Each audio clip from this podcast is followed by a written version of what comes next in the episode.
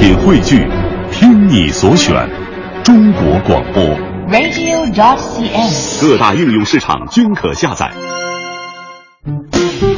心中有节奏，耳边有远方，真的不需要每个人都懂。那些气味相投的人自然会明白。生活就该有韵律，有温度。有腔调，有感觉。京城文艺范儿，北京青年的文艺生活手册。文艺生活手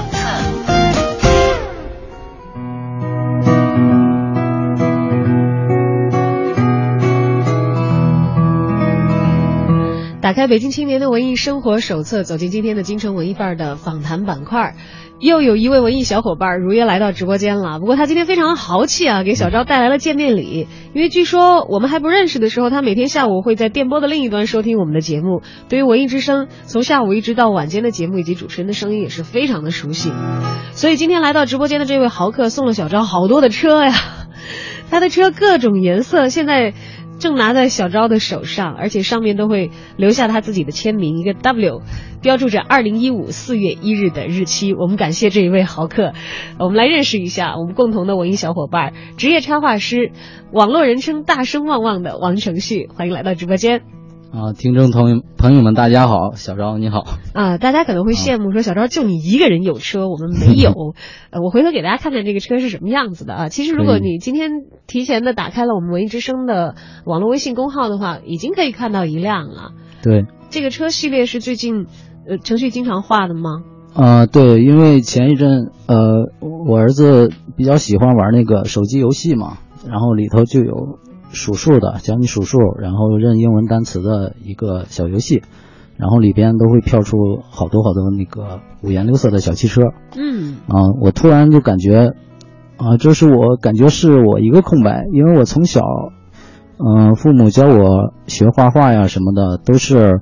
呃，怎么能把东西画到最像，怎么能把东西画画出立体感，然后就这种最简单的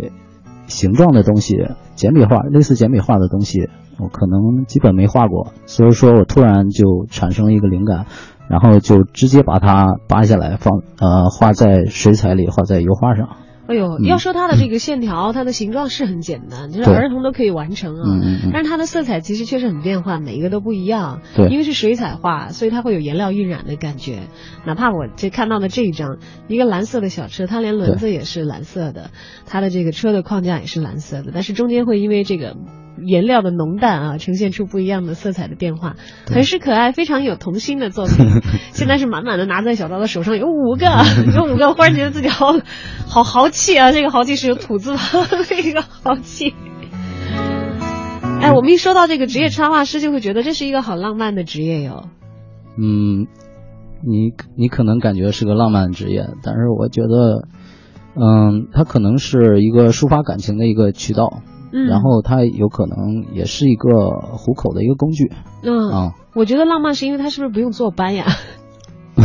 你你用坐班吗？呃，可能需要熬夜吧。呃，需要熬夜，对，就额外的付出这个生活当中其他的一些时间。对，因为每个人的生活习惯不一样，然后那个可能有的人可能白天上班，然后晚上可能就是是自己的时间，然后熬夜去画一些自己想画的一些题材呀、啊、什么的。不过我比较喜欢，嗯、呃，早晨起来画画。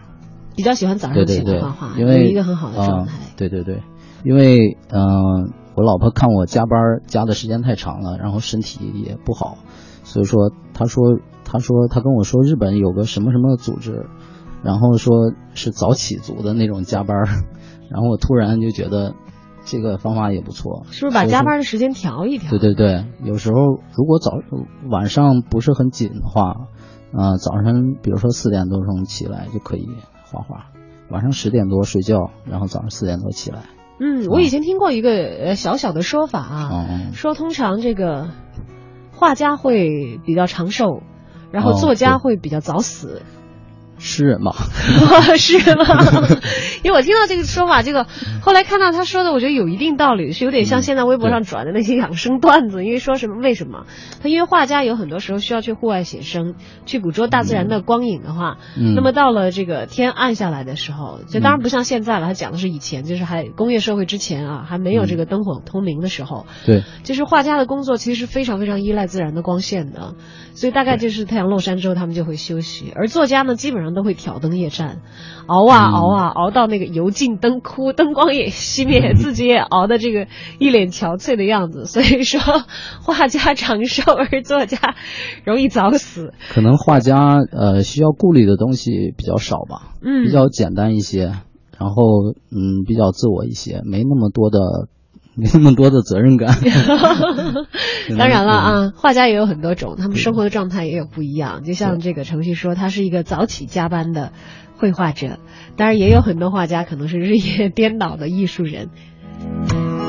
怎样成为一位插画师的呢？那么插画师又会被哪些单位所雇佣？这个其实可能我一直有一点点疑惑啊，嗯因为我们会觉得好像以绘画为生的人会显得格外的自由，有的时候也会和一些这个纯艺术家联系在一起，嗯觉得会不会饥一顿饱一顿，会不会这个突然一下子好像一夜成名，身价不菲，但是无人问津的时候过着穷困潦倒的生活？但是那些可能只只是止于我们这个外行人的想象。职业插画师，身为职业插画师的你，生活是怎样的？职业插画师，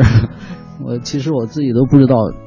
解释不清插画师插画师是个什么职位。嗯，所以你供职的单位很多人问我插画师是什么，然后我也不知道该怎么回答，可能就是，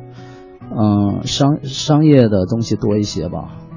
会有一些命题的内容会完成。对对对，然后可以可以成套系的完成一些东西，完成一个任务吧，不是嗯信马由缰的那样，你随意去画，可能嗯、呃有一个目标吧，前面。所以也意味着你每一个命题、每一个项目，其实也有它要交稿的一个实现。对，这个是带着目的的。嗯，会有人拿着鞭子在后头抽，说快点快点快点要截稿。对，因为是按照计划一步步实实实现的。嗯，啊而在我们生活的今天，大家也会知道有很多很多内容都是需要有美的表述来填满，像大家目力所及的街边的广告，我们电视里所看到的画面，嗯，呃，都有很多美术工作者他们的心血和精力工作的结果在其中。嗯，是。今天我们为大家邀请到的就是这样的一位朋友，我们的职业插画师，网称大声旺旺的王承旭。当然，非常荣幸的是，他也是京城文艺范儿的一位热心的听友。对今天他从这个电波的另一端也走到了电波的这一端，跟我们的所有的京城文艺范儿、热爱美好生活的小伙伴一起来分享他的生活故事。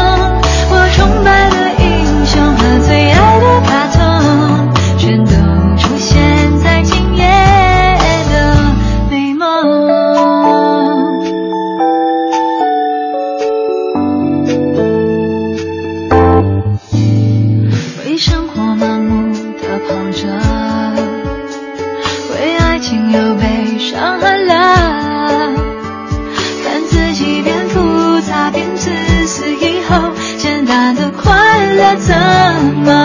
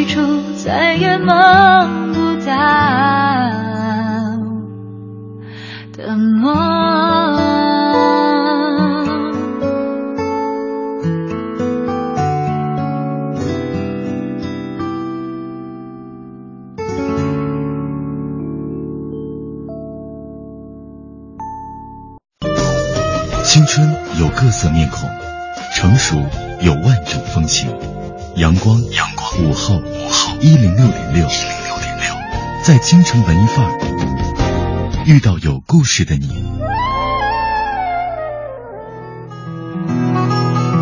好，欢迎回来，京城文艺范儿，我们一起来听一听今天所遇到的文艺小伙伴大声旺旺王承旭他的故事。他是一位职业插画师，供职于广告业，你也可以把他称为是一个广告人，因为这毕竟是他现在脱不开的职业身份。但是倒回到许多年前，他跟很多很多小朋友们是一样，嗯有一颗喜欢绘画的心，嗯但是那会儿还称不上是任何的职业人或者是专业的学生，不知道对于这个绘画这件事情的喜爱是从哪里来的呢？嗯，这个这个可能就是从从记事儿起就开始了吧，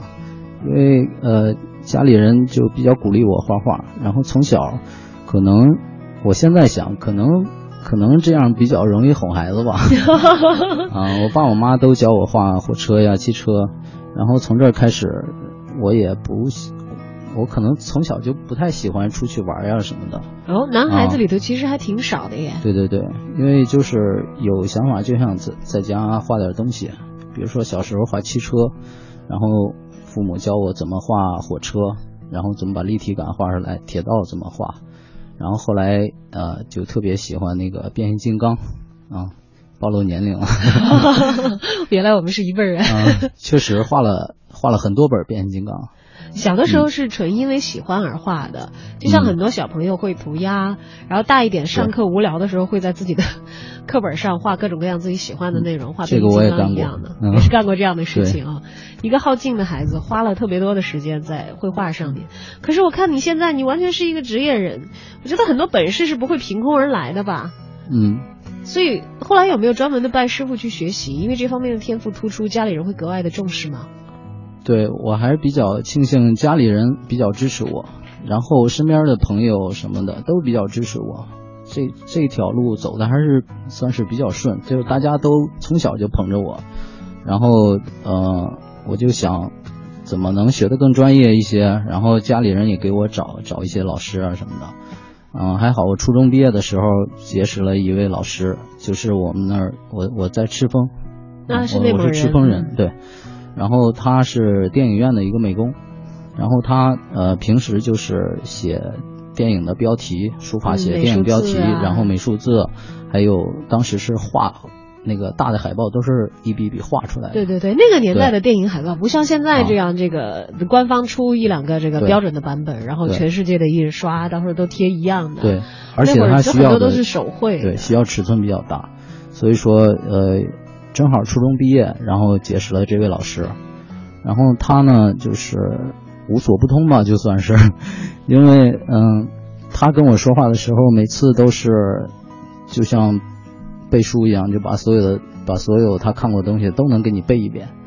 然后所呃，所以当时就感觉自己也不知道该问什么，然后都是每每次他给我讲，然后当时他他是画油画的，但是他教我画画却很少，然后他就是一点点影响影响我，哎，他如果不教你画画，他会教你什么呢？嗯，比如说我跟他出去写生，嗯。嗯，都是我们俩可能呃隔五十米这样，然后谁也不看谁，他也避免我我去学他一些东西，嗯。但是真的避免不了，我看我都能模仿出他的笔法啊。然后他教我都是一些人生的理论呐、然后可能就是呃让我能让我开窍的一些东西吧，做人呐、什么的这些可能都教过。就是当时会觉得完全是专业以外的东西。嗯因为我们知道啊，一个艺术生的学习的话，肯定首先是从记忆开始的。因为我也受过一段时间的这个美术的专业的训练啊，啊，老师会说这个你要练你的手到，当然你的心可能要比你的手再高一些，然后你的手到的可能才能把你想的东西呈现出来一些。但是是但是刚开始的时候，其实孩子的心很自由，但是你谈不上任何的手法，所以我们在最初的时候都是从很简单的临摹呀，这样嗯一步一步的，就是从记忆开始练起的。其实这这些临摹，呃，学素描到色彩，然后再往上，呃，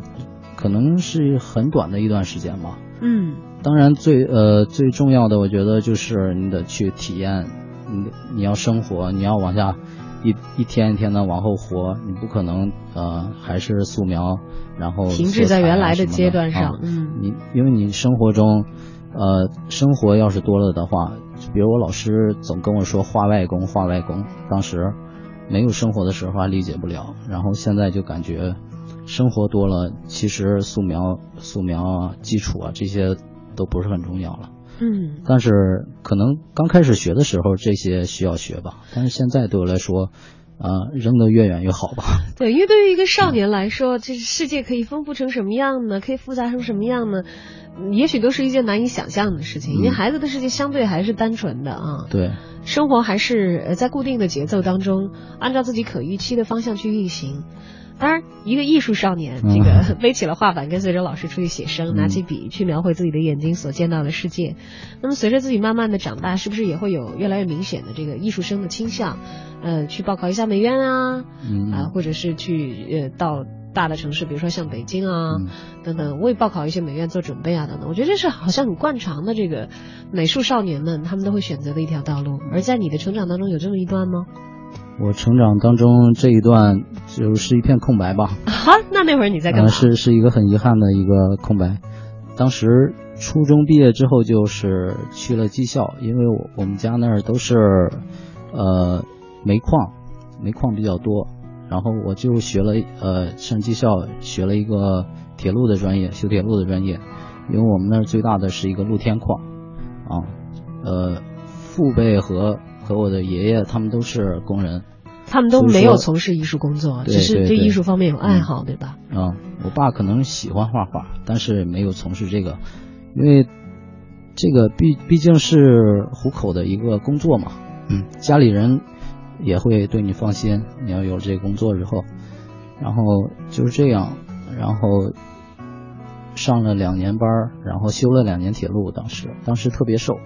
我记得砸砸那个铁道的道钉，嗯，啊，以前的那个道钉，可很能现在对对对，可能现在人很多人都没没见过，就是拿那个镐砸道钉，别人都是几下就砸进去了，然后我一我一我一镐下去就飞了那道钉，后来说你别干了，你别干这个了，你还是看大门吧。这力气活儿 hold 不住，当时这样的情况啊，孱弱的一个少年，你想那会儿技校毕业也才十几岁吧？嗯，十八九岁吧，18但九岁是就是喜欢画画，没事儿的时候，呃比如说呃工歇的时候，吃饭的时候，我就会出去画画或者画这些工人，呃，拖着光膀子，然后打扑克呀、喝酒啊什么的。啊，这些都会啊，那段经历对我来。说，现在是一个是一个是一个比较，嗯，算是人生比较重要的一段经历。您那算是自己以一个呃成年人的身份踏入社会的第一步了。但是还是想上一个比较专业的一个学院，嗯，去把美术这一块儿，因为毕竟是自己喜欢的东西。从小一直在学，没有丢的啊。对对对，后来嗯，可能也是学习成绩啊什么的，就啊、太太好的美院就算了吧，肯定是考不上，考一个离北京近离北京近一点儿的学学校，因为知道北京是一个文化的中心，然后考一个离它近一点儿的学校，然后有点卧薪尝胆的意思吧。啊，所以其实你是从这个以前的呃铁路工人的身份，是自己非常有心，还是希望在这个专业上有一个飞对对跃，对，至少是有一个想出来。嗯质的变化，所以重新是拿起了书本，开始了专业的学习。因为我这一代跟上上一代的想法鸿沟还是比较大的，这一代嗯、呃比较比较受到一些就是呃职业之外就就是这些吃铁饭碗之外的人这一些蛊惑，嗯嗯，不停的有人可能不停的有人蛊惑我，或者老师有时候还鼓励我一下让我出来，嗯，所以说我还是跟跟跟我妈谈啊什么的，嗯，然后就周旋了很长时间，有后来了周旋这个词。对对对，因为嗯、呃因为可能是这这个时间就是填补一个鸿沟的时间嘛，嗯，因为家里人安排的这个工作，在这个地方的煤矿上从事这个铁路相关的工作，他们觉得是可以一眼可以望到头，觉得不管嗯怎样，在我家长能力所及的范围之内，我给孩子一个固定的饭碗，让他不至于饿肚子，有办法靠自己的能力去自食其力，赚得一份薪酬。但是对于当时才十八九岁的一个少年来说，这哪里可以填满他的一整个世界呢？但是我我我妈还是比较支持我，嗯，觉得我决心还是挺大的，然后出来就出来吧，可能是她是她放不开，也许是她放不开，然后就这样，啊、就就出来了，出来之后就开始就开始随便画，开始随便画啊、开始随便画，然后想想抛弃很多东西，因为见识的也多了，嗯。出来最关键的事情是什么样的事件决定了你就真的出来了，而不至于倒退回去？我想有一份稳定收入的工作应该是，呃，可能很多人留下来的一个关键的一个节点。你还记得你的第一份固定的工是什么样的内容吗？当时是嗯，我第一份固定的工作在北京的，我是在天津上学，嗯，然后，呃，第一份工作就是在天津的一个广告公司，然后，嗯、可能是我平我我不太会不太会交际，然后不太会，嗯，怎么说呢？不太会看别人脸色下菜碟儿什么的，就不就不太会人事这这些东西，然后可能呃干了一个月，然后老板把我叫过去说你可能更适合画画，当时我心就凉了，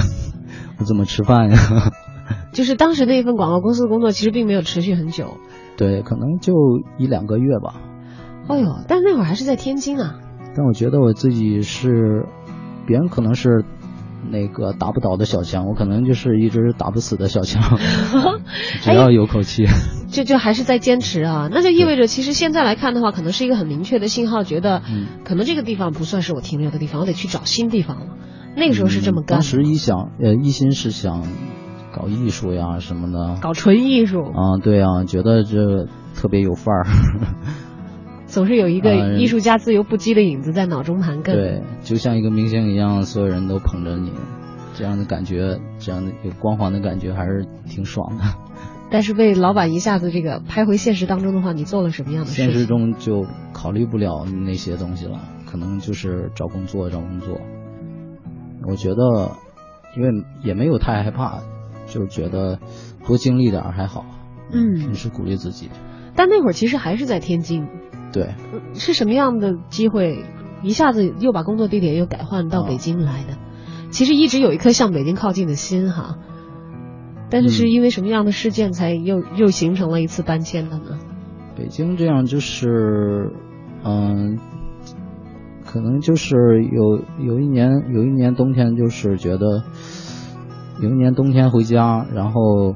就突然想，还是来北京吧，就不要再考虑考虑这考虑那了。可能你要是在其他城市待的时间越长越惰性，啊，就什么也别想，就直接来吧。就在北京开始寻找新的工作了。啊，过完年因为我学的就是广告专业，所以说来了就开始找广告公司。然后当时总监问我你想做什么呀？我说我想做创意，因为当时看到的都是光环的东西，都是大的创意啊，就人家做的很好很漂亮的一一些 case，对，现实中肯定是两码事儿。这些哎，当时收了这个愿望之后，就在那家企业一直留下来了吗？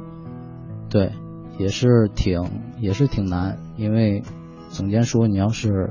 做创意的话，你就从文文案开始吧。然后我文案就是等于是他们来说就是小学水平，曾经被客户笑话过。因为广告的文案其实是一个需要你有经常有神作和奇思妙想出来，可能才可以一下子抓住人的一个事情，对会让很多人非常的挠头。如果你不具备这个创意力量的话，可能会熬死你。。但是后来还是熬出来了。我总监给我的鼓励比较大，然后也是他跟我说有有一个插画这么一个东西，是广告里需要的啊，嗯，对，广告需要，比如说画广告脚本啊，还有画一些广告的那个主视觉的插图啊什么的，啊，他说有个这么这么一个东西，我才知道插画，然后就开始找插画到底是什么，后来慢慢的就一再开始点点自己摸索。啊，一点点临摹好多风格，找找国外的，找国内的大师啊什么的。当时可能插画就有一点点小的小的崛起那种的，也是刚刚开始，然后就开始临摹所有的风格。渐渐的走上了插画师的自我练习和成长的道路。好，不要走开，这里是京城文艺范儿。心中有节奏，耳边有远方，真的不需要每个人都懂。那些气味相投的人自然会明白。生活就该有韵律，有温度。有腔调，有感觉。京城文艺范儿，北京青年的文艺生活手册。文艺生活手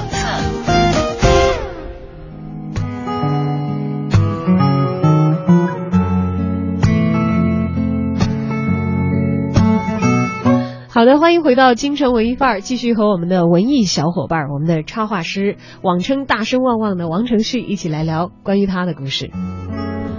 你知道，当这些美好的画面，当这些泛着童真的、嗯啊明信片、啊送我的五辆车出现在我眼前的时候，心底会有一种非常非常美好的感觉升起。我觉得这是一种自然的反应，不用任何人去教，可能每个人看到的时候都会明白那是一种什么样的感觉。对，可能我看到了，我表达出来，别人也能看得到吧。嗯，有很多时候，我觉得这个愉悦的过程，它甚至不通过我的思维，它可能在大脑之间那些神经元之间是绕过了你的思维的这条路径，直接直线就可以传达到的。对，其实不用绕那么多的弯儿，一句话就直接直截了当的就说出来就行了。嗯比如说这个小汽车，就是游戏里的形象，我基本都没变，可能 就是颜色变了变但是它所传递到人心当中的这种直接的感觉，可能很多时候是大家穷尽词汇想要描述，却没有办法描述，而艺术却可以简简单单用非常鲜明直接的符号一下子递到你眼前的。当然，这个过程今天说来简单，而对于一个艺术的从业者来说，可是要经过很多年的修炼，或者才能够达到一种自我畅快表达的境界。嗯更何况是一个以此为生的人。我常常听到有的朋友跟我说，说如果你真的真心爱什么东西的话，如果你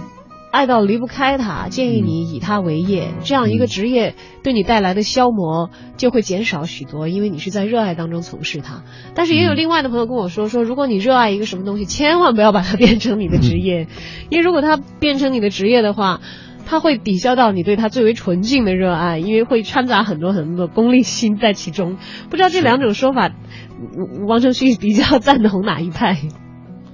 嗯，两派几乎都不赞成。几乎都不赞成。我觉得这个东西就是你你你每个人都有自己的一块空间，你用音乐表达，用绘画表达，或者用其他的方法都可以抒发。啊、绘画也可以掰开了看，比如说，嗯、你用插画的方式，你去可以去去去获得你想要的东西。然后，啊、空虚的时候，或者是啊、想画画的时候，啊、手痒的时候吧，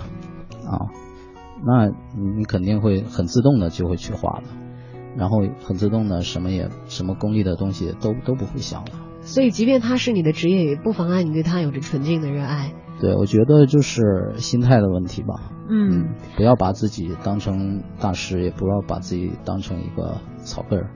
啊，你是什么就是什么就行。既不用太张狂，也不必太怯懦。嗯。很多时候我们会讲到有创作的人的这个不同状态，嗯，就会看到一个人会有不同的作品出来，嗯，有时候会有命题很明显的一些痕迹，嗯，而有的时候他的自由自在的样子，好像跟他在这个命题的环境当中所展现出来的才华和风貌也好，嗯，是完完全全不一样的。你会有作品这么分裂的时候吗？对我基本如果命题的话，我可能就会走到相反的方向。我曾经尝试过。打草稿，然后一步一步的根据我的想法去画，结果画出来之后，怎么看都觉得很机械，怎么看都觉得，呃，所有的地方，整个画布所有的地方都都已经填满了，没有东没有空气在里头流通。但是当我什么也不想的时候，然后或者是先画，画完了再想的时候，或者是一种眩晕的状态。就是一种休克的状态，好 休克。嗯，可能有的时候会有一种休克的状态去画画，因为我我也不是我自己，然后就就直接画吧。嗯，其实那种状态我好像。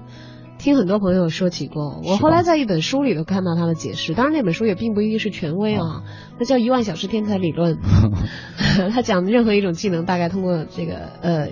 呃叫叫十万小时天才理论还是一万，反正通过长期的训练都可以达成，只要你的训练方式是得法。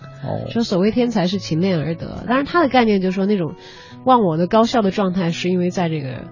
神经元和神经元之间的连接，就是大家大脑当中的连接嘛，都是像桥一样的把两个细胞连起来，然后神经信号就从中间这样传递过去。说是因为长期训练的时候就会加强这个连接，嗯，当它之间形成了一个髓鞘质，就这个据说这个是生物学家的发现啊，呃，形成了髓鞘质的时候，就意味着信息可以高速的通过，它就不再是走一个独木桥，而是像在过高速一样，叉叉叉叉叉叉。所以说，好像超越凡人的技能，就是在慢慢的这样的修路的过程当中，完成了这样的桥接。你说这一段我又休克了，我感觉，我感觉，嗯，忽然觉得是不是有点像一个医学节目？对，我不知道该怎么接好了。那因为大家这样非专业人士啊，就因为遇到文艺小伙伴的时候，有的时候会，因为你你要是解你要是解释通了的话。就没什么意思了吧？是吧？但是其实我觉得那种玄妙的感觉是会很神奇的存在的。我想每个人可能我我认为是都会有属于自己的体验。我另外一个朋友他是一个摄影师，他跟我讲说他有一次在这个拍照的时候，他拍完照才意识到他身旁有人叫他。是是。呃，我另外一个朋友是这个呃歌手，他说有一天他在抠一个谱子，在在记在想想一个什么东西的时候，他说他的助理一直在他身后站了四十五分钟。嗯，他说他也不知道，然后直到后来他的助理跟他说说刚才我叫你来着，但是我看你完全没有注意到，我也不想打扰你，嗯，我就一直等在后面等着你结束。当然可能简单的讲的不太那么邪乎，也不用我刚才的那个所谓 这个关于大脑啊、神经啊这些所谓的这个科学结论来解释的话，可能就是到了一个忘我的状态吧。如果你把自己都忘了的话，那。别的就更想不起来了。嗯，这个东西有时候确实是像他们说的，就是可能是有时候上帝上帝在抓着你的手，然后帮你搞创作。嗯，啊，当他松开的时候，你才醒来。这个感觉也挺爽的，是不是有点像被这个柯南用那个麻醉针射了一下的毛利小五郎？一觉醒来的时候，发现自己是神探。以前看北野武的一个电影就是。那个《阿基里斯与龟》那个电影，就是他体验各种艺术，然后有一天他自己把自己放在一个浴缸里，然后就是濒死的状态，看能不能呃想出什么火花啊！但是这一段大家切勿模仿啊！好，好，你可以接着说。对，那只是个电影，只是一个文艺作品。嗯哼。啊，后来他就是濒死的状态的时候，还是他的老伴儿把他给救活的。但是还是脑子还是一片空白，还是什么都没有。所以这个东西好像显得非常的无法人为。嗯，可能就是自很自然的一个状态，你进去了就进去了，你要是进不去，你你强求是不强求是不可以的。嗯啊，很多事情，尤其是美好的事情，最重要的一点，可能还是要顺其自然的好。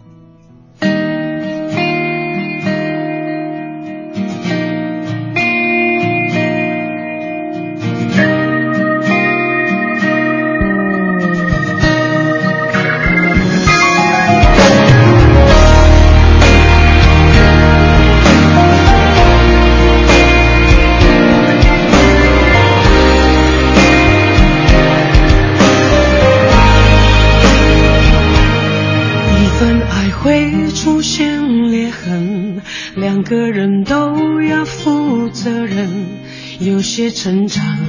来自承认，我终于挣脱怨与恨。年轻总习惯去争论，要别人照我的剧本，满身伤痕，才知道被爱是互不信任。不在乎的眼神，内心悄悄破损。在午夜的时分，被一个梦给拆穿，没忘记那个人。我试着让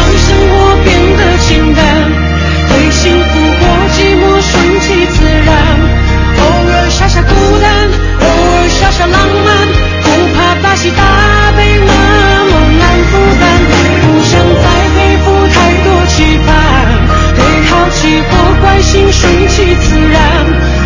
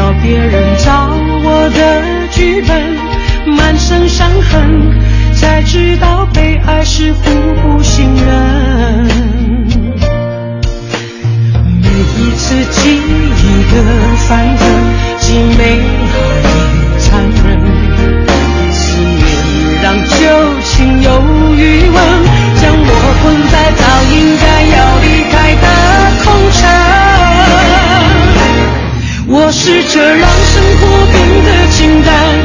为幸福或寂寞顺其自然，偶尔傻傻孤单，偶尔傻傻浪漫，不怕大喜大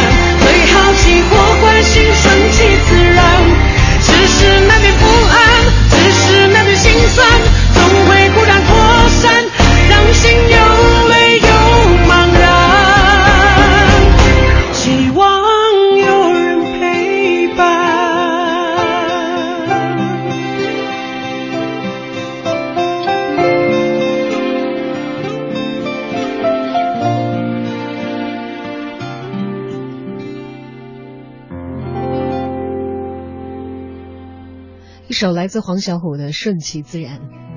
似乎好像非常的契合我们在放这首歌之前所谈及的内容啊。然而，在听这首歌的时候，我们也听到黄小琥在其中唱说背负太多期盼，这可能是很多时候我们难以顺其自然，嗯呃，会给自己一些心理的焦虑和压力的一些来源。但是说起来简单啊，顺其自然，嗯，但是有很多时候生活当中会有很现实的问题，对，不是说一些这个鸡汤文也好，说啊你放松，你你顺其自然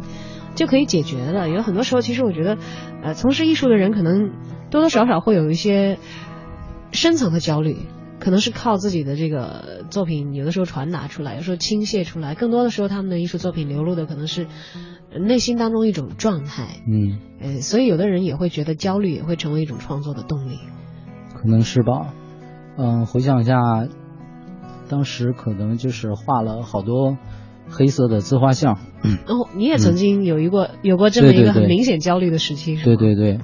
现在感觉当当时，我现在都都有有点反感那段时间。嗯，嗯，就觉得，因为现在已经过来了，也没必要那样，也没必要，就觉得有点做作。你觉得有点做作、对。你焦虑了，你还把它表表现出来，你是难受给谁看？不，但是有的时候这是一个宣泄的渠道啊。可能是吧。因为当时其实我们关掉话筒，一边在听黄小琥的歌的时候，可能因为我刚才讲到的那个所谓十万小时天才理论，嗯其实呃，程序跟我交换了一个意见，他说嗯其实我现在越来越不愿意听到坚持这个词。虽然坚持好像我们在很多人口里听到，觉得是一个好词儿，嗯是一个很难得做到的词词，但是似乎在这个词里面，嗯就是传递出来能够触及程序的记忆的这个层面，大概不是什么好的回忆才，会这么觉得的吧？嗯，为什么不喜欢？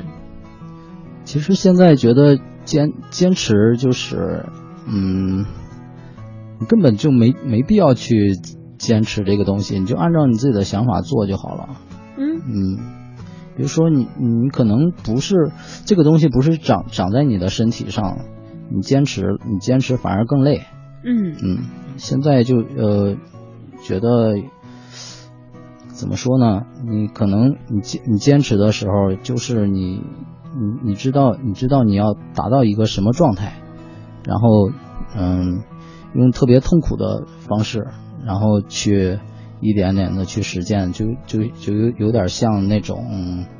就有点像那种宗宗教的那种感觉，是不是有点像之前你提到的北野武那个故事里面？嗯，对对对，就没有这些痛苦的积累，可能是，嗯、呃，以前的观念呢什么的，一点点给人感觉，就血液里带着你，你有什么，你你想做成什么事，你必须得坚持下去啊什么的。其实可能你之所以不喜欢“坚持”这个词，啊、是因为不是它的本意，而是“坚持”这个词背后所包含的一些给自己带来极大压力的功利的内容。对，我觉得让人急切。嗯，我觉得画画这个东西，你你要是画画这个东西，你要是坚坚持的话，就好像好像就自己就就不是自己了，就感觉不如不要坚持了。对，因为它不是你自己身上的一些东西，是自己一部分的时候，它会自然而然的来。就像你说寄养，对我现在就是更更不太喜欢嗯聊，比如说聊艺术呀什么的，因为艺术都让大家聊透了，可能几个世纪前大家都聊透了，嗯 嗯，可能大家都能看得见，嗯，前面是什么，反而就忽略了。忽略了你脚下的路，或者你生活的一些平静的一些东西。嗯，可能大家都觉得，嗯，我要我要成立一个派系，啊、嗯，然后有有一帮兵跟着我，这样我才能把我的这个画派发扬光大。可能以前都会有这种想法，但是我觉得现在，嗯。你如果有这种想法，我觉得也不会有人甩你 你反而不如自己低下来，然后跟大家一样，嗯，也别让人看出来你是一个艺术家呀什么的。嗯嗯，会有自己非常自然的活法，嗯，自己养家糊口的方式，对，该工作还是去工作，往前推进的一个规律啊。刚才其实，在一开篇的时候讲到小小的汽车，这源于儿子的一个玩具。嗯，当男人成为父亲的时候，会对自己造成。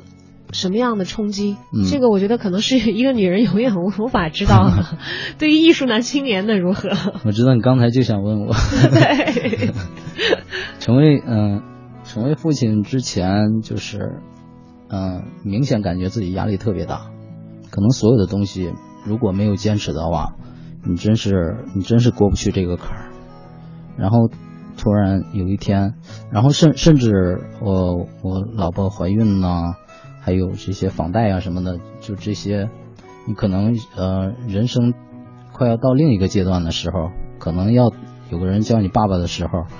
然后这个阶段就感觉压力特别大，也不知道是什么压力，生活压力肯定算一个，嗯，但是我嗯感觉还有很前面还有很多看不着的压力，会觉得莫名的惧怕吗？对，就连工作都辞掉了。嗯，嗯，后来就是，嗯，小孩出生了之后，然后突然有一天，就很短的时间，突然有一天就是压力就全没了，哎，怎样怎样，反而反而就更好了。是一下子跳脱到一个哎，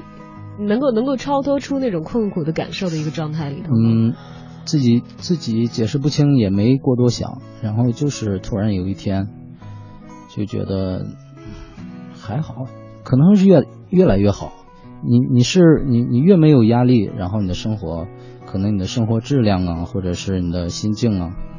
就会越越往前走一，越往上走一点儿。哎，可是其实，在没有迎来这一切之前啊，我们来来来看一看，嗯。就是作为一个啊旁观的人来看的话，房贷是有的，嗯，呃，这个生存的经济压力是有的，对，甚至你在这个成为父亲之前还辞掉了自己的工作，嗯可能经济的稳定的来源还会突然一下子丧失一块儿。嗯当然这个可以再找啊，但是在那个时期会，我觉得这也是一种安全感的一个流失吧。找了好多借口，那那段时间，找了好多借口，然后辞掉工作，然后想就是自己在家画插画呀什么的，然后去去去呃维持生活，但是可能就是想逃避吧，当时。但要说的话，还有一个是逃避不了的责任，就是嗯成为父亲这件事情。对对对，因为孩子他既然来到这个世界上，嗯在他非常幼小的时候，一切一切都是要依附父母而生活而存在的。包括我有一些这个预计要小孩还没有要小孩的一些朋友们的话，他们都会讲。哎呀，有哪样东西能比养孩子更费钱和费精力啊？嗯它不仅仅是花钱的事儿，你得为这个生命的一生负责任。想到这儿的时候，就觉得自己应该再要做一些充分的准备，不管是自己身体上啊，还是物质上啊，等等等等。其实这样像你刚才描述那个过程的话，反倒是应该可能压力会增大的一个过程，然而却起了一个很自然的反效果，让自己到了一个 很超然的境界，觉得哎呀，这些都不是事儿了、啊。甚至想过，我儿子当突然有一天挣钱来养活我。对对对，这是一个很好的想法。现在宝宝有多大？现在快三岁了，该上幼儿园了。嗯，嗯他是一个坐得住的孩子吗？跟你小的时候像吗？嗯，他肯定跟我不一样。我我小时候就是可能家里的一些环境的原因，所以说我就不太喜欢跟外界接触。然后他不一样，他每天都是我们主动会就是带他出去跟其他小朋友去接触，然后认识世界什么的。因为我看到我太多的不足，所以说我是不想让他有一点缺憾。嗯嗯，还有一个就是，有时候太这样就有有点有点溺爱他，你可能把你的东西加他身上太多了。嗯会增加他的负担。对，比如说他出去跟别的小孩儿，比如说他推人家一把，然后别的家长会很生气，然后会会可能会很大声的去训他一下或者什么的。我现在都不管，现在是完全放养了，是对，就让别的家长去教育他吧，因为我跟他说什么，他现在都反抗。啊，现在是那么小就开始已经不现在就是听你的了，已经是叛逆期了。好吧？三岁就开始看叛逆期，有青春期可怎么办？嗯两岁可能就开始了，两岁就开始了嗯。对，小孩都是有叛逆期的。嗯，你跟他说什么，他都会前面加一个不字。好吧，这个这个这个小朋友们真的是需要大人 挠破头去对付的精灵古怪的一种生命啊！但是我非常感谢这样的一位小朋友，因为他如果没有玩游戏，嗯没有玩到一个正好只是小汽车的游戏，对，今天程序来的时候不会一下子这么豪气给我拍五辆车说你拿走。对，今天来了先先送五辆车。平时的这个时候会是在自己的工作的场所，我平时就是有时间就先陪孩子玩一会儿，嗯、如果有工作的话，可能我还有个画室，嗯嗯，然后去画室再工作。在画室工作的时候就会开着广播听着文艺之声，对，嗯、几乎是不间断的吧。不一一心二用吗？不会，嗯不，会影响你画东西我吗？怕我想的太多，因为我之前总是想的太多，然后呃总是把自己的想法也想不明白，然后也画上去觉得也不对，反而就不想那么多了，然后就直接有听广播吧，听广播还能学学到更多的东西，还能学知识。感谢夸奖和抬爱，但是每天下午都是从从京城文艺范儿开始，基本。那刚刚来的时候，这个程序就跟我说了，说我在见到小昭之前就问编辑光辉来着，说说小昭是不是鼻炎挺严重的？昨天就问了，昨天就问了，非常非常的感谢啊！这个实际生活当中，因为我们的生活环境里，我们对着话筒说话的时候，想象不到电波另一端的人，他们具体的生活是怎样，嗯，他们鲜活的面孔是怎样的。所以今天也非常的感谢程旭走到了我的面前，让这期谢谢小赵。这让这期节目变得非常非常的开开心。在这里也诚邀我们收音机前的你，如果你是对生活有追求，有小小的感悟，也希望嗯跟更多的听友们来分享你的文艺范儿的话，也可以随时的通过微信账号的添加，让我们找到你。在微信公众平台当中搜索订阅号，添加“文艺之声”，在每天的推送信息之下发来你的文字留言，我们在任何时候也都可以看得到。好，今天由于时间的关系，呃，跟程序也只能暂时聊到这儿，但他还会不停的画下去。以后文艺小伙伴们互通有无，有其他的内容也欢迎来到我们京城文艺范儿，跟更多的朋友一起分享。好，谢谢小周。好，那么今天节目就到这儿，也感谢您的收听，再见。